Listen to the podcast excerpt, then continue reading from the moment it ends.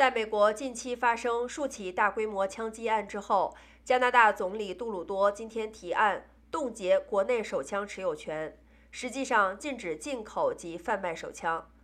这项法案仍然需要通过加拿大的国会通过，但执政的自由党只握有少数席位。杜鲁多说，这意味着加拿大境内的任何地方都不可能再允许购买、贩售、转让或进口的手枪。也就是说，要限制手枪市场。法案还将取消涉及家庭暴力或跟踪的人的持枪执照，也不准那些被认定对自己或他人构成风险的人进行持枪，并加强边境安全和走私枪支的刑事犯罪。法案也禁止能容纳五发子弹以上的长弹夹。